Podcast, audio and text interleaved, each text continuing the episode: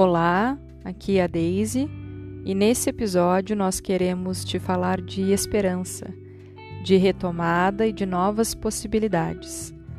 Como consteladora familiar, eu escuto frequentemente pessoas que, diante de uma vivência traumática, desejam voltar a ser como eram antes dessa vivência, como se elas deixassem de se reconhecer. Sermos exatamente os mesmos já não é possível, mas podemos ser uma outra versão de nós. Por isso que nós temos falado aqui da importância de fortalecer o eu, porque quando sei quem eu sou, eu estou comigo mesma, então não preciso ser sempre a mesma.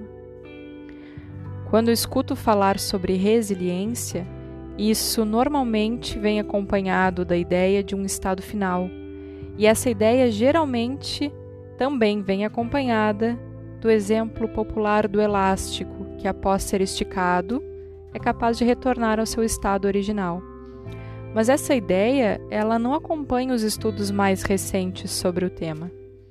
Hoje compreende-se a resiliência como uma retomada, como um processo que recruta outras formas de desenvolvimento. Nós temos sido estimulados a pensar que tudo é frescura ou mimimi, como dizemos, e que basta ser forte para que a vida volte ao normal. Imagine que você foi atropelado por um carro em alta velocidade e que depois dessa vivência, toda vez que um carro em alta velocidade se aproxima de você, isso te deixa apreensiva e hipervigilante. Será possível simplesmente apagar isso porque você é forte? Eu penso que não. Mas dependendo da produção de neurotransmissores, do apoio do entorno, do envelope afetivo, eu posso retomar o meu desenvolvimento saudável a partir disso. Um novo desenvolvimento. Esse evento é um novo organizador do eu. Eu posso, quem sabe, voltar a atravessar a rua com mais atenção, atualizando as minhas experiências para o momento presente. Eu posso transformar o meu medo em atenção. Esse é só um exemplo, é claro, para explicar um pouco mais sobre o estresse e o nosso funcionamento fisiológico. Nós vamos ouvir agora a Juliana Bertol e depois a nossa convidada de hoje, a professora Simone de Biasi, que vai explicar um pouco mais sobre resiliência, adaptação e bem-estar.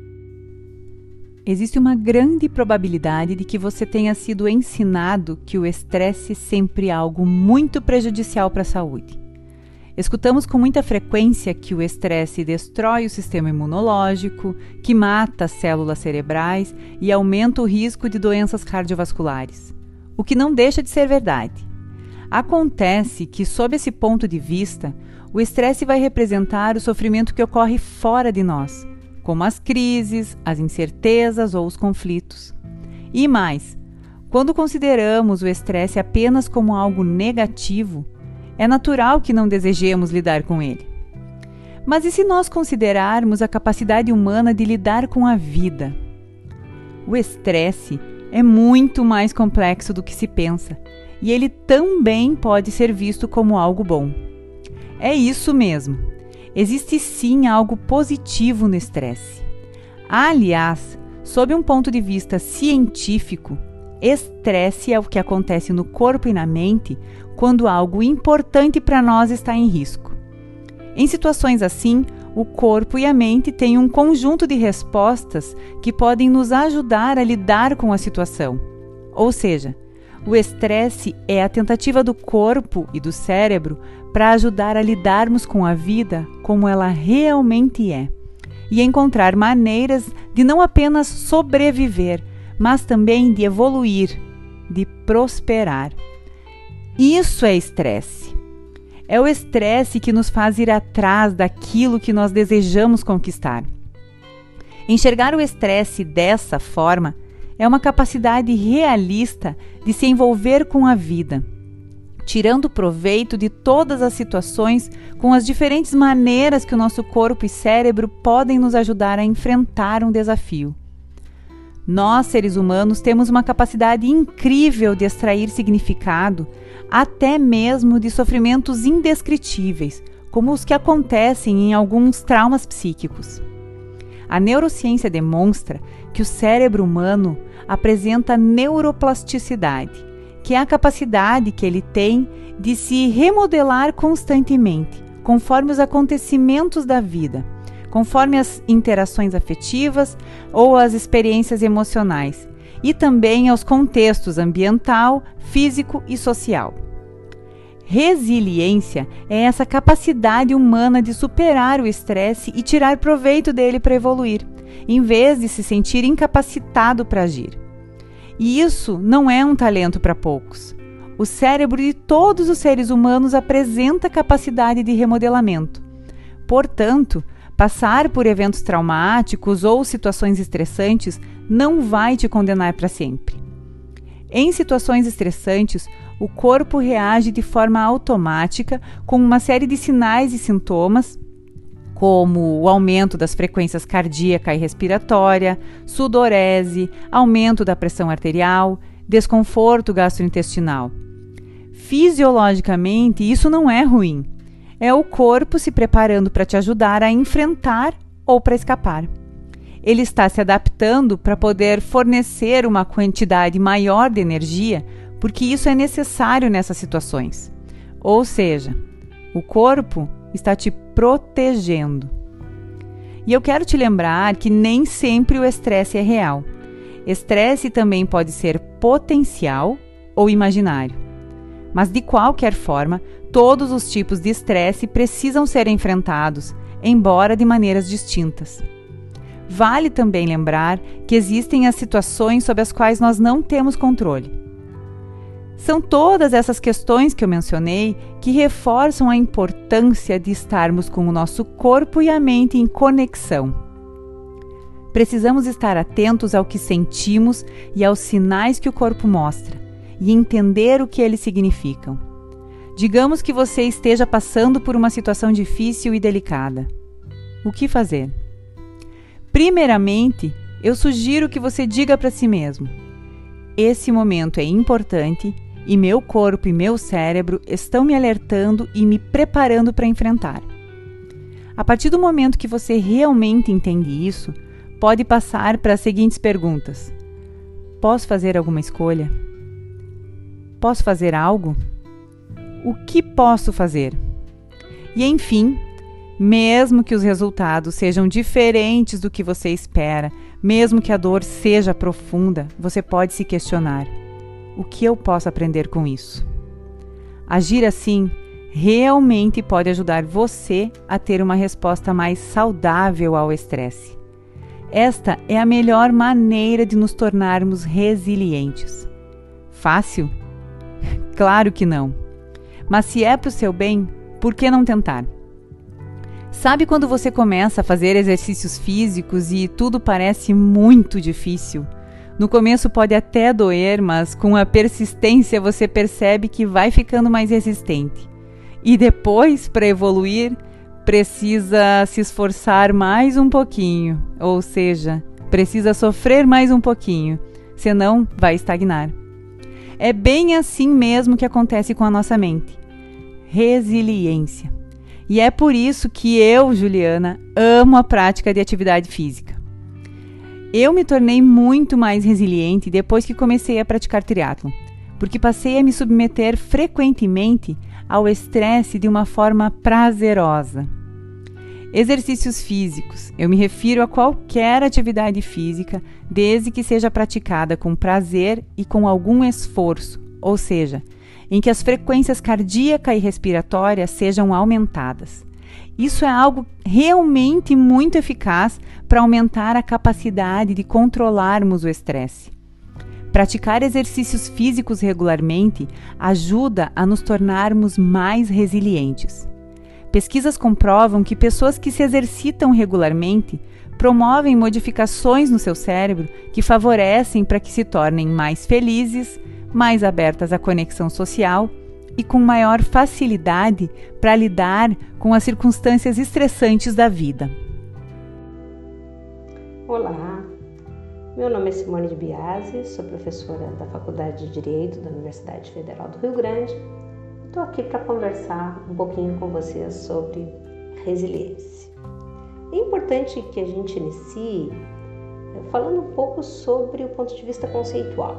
Né? E aí eu vou trazer aqui é, um conceito desenvolvido por Maria Ângela Matariunes, que é uma grande pesquisadora da área, e ela traz a resiliência como se referindo a um conjunto de processos de vida que possibilitam o enfrentamento de situações de sofrimento, mas não somente isso, né? não é somente o enfrentamento. É importante que esse enfrentamento dessas situações produza fortalecimento, produza transformação pessoal, produza a superação das adversidades. Por isso são tratados como processos e não como um atributo. Erroneamente tem sido falado em, resiliência como uma qualidade das pessoas, como pessoas mais ou menos resilientes. E a resiliência precisa ser sempre vista como um processo, até porque ela surge e ela se potencializa a partir das relações, a partir dos processos relacionais. Então vejam, a resiliência ela vai surgir quando, quando nós no nosso ambiente vamos procurar costurar então uh, os estilhaços do nosso mundo mental destroçado, essa expressão é de Boris Cyrulnik, né? E quando a gente consegue superar então as adversidades. Mas isso não nos torna invulneráveis, isso não nos torna imbatíveis. Nós podemos desenvolver processos de resiliência em relação a determinadas situações e não desenvolver em relação a outras situações que são mais difíceis para nós. O importante é pensar que resiliência e processos de resiliência são fundamentais para a promoção do bem-estar, para a promoção daquilo que nós costumamos chamar de felicidade. Né? É através dessa nossa, dessas nossas possibilidades de enfrentamento, dessas nossas possibilidades de fortalecimento que nós vamos ao longo da vida produzindo bem-estar. É importante também que a gente não confunda processos de resiliência com processos de adaptação. Nem sempre um processo adaptativo é um processo resiliente. Nós podemos nos adaptar a conviver com o sofrimento sem superá-lo. Então vejam, essa noção de resiliência ela é muito peculiar na medida em que uh, considera que esses esses recursos de enfrentamento uh, como um novo desenvolvimento, como uma nova forma de ver a vida. Ah, isso é o que deve ser considerado como um processo de resiliência diferente então da adaptação, embora a adaptação possa fazer parte do processo de resiliência. Nessa lógica, os aspectos relacionais vividos ao longo da vida são fundamentais. A forma como nós estabelecemos as nossas relações pode nos ajudar a construir recursos internos que vão então tecer esses processos de resiliência. É importante, por fim, que se diga que a resiliência tem sido um dos construtos prioritários nas pesquisas uh, dos cientistas adeptos da psicologia positiva. A psicologia positiva é um movimento que vem se consolidando há muito tempo, principalmente na voz de Martin Seligman, e busca então caracterizar é, o bem-estar a partir do desenvolvimento daqueles aspectos potencialmente saudáveis dos seres humanos, não tratando tanto da compreensão das psicopatologias entendendo, compreendendo elas, mas não focando tanto na doença, para olhar mais para os aspectos saudáveis e a potencialização desses aspectos saudáveis nas pessoas, de forma que elas possam construir a partir disso. É, alívio para os seus sintomas de tristeza, de depressão, enfim, das eventuais psicopatologias que sofram. Né? Nessa lógica, então, a, a psicologia positiva ela vai trazer a resiliência como um construto fundamental na medida em que é a partir de processos de resiliência que as pessoas irão produzir maior bem-estar para suas vidas, que elas vão produzir uma melhora nas suas relações, que elas vão estabelecer relações positivas consigo mesmas e com os outros. Então, era isso que eu gostaria de falar sobre, sobre resiliência.